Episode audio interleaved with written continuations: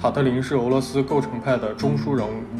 1919到1920年完成的第三国际纪念塔是构成派最重要的代表作，对欧洲新建筑运动产生了巨大的影响，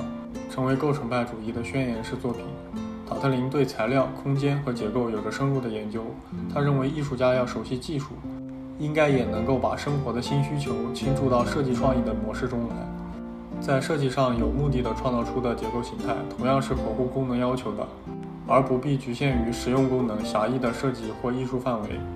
塔特林把艺术家、设计师看成是创造生活、赋予探索精神的人，这正是他与其他构成派成员不同的地方。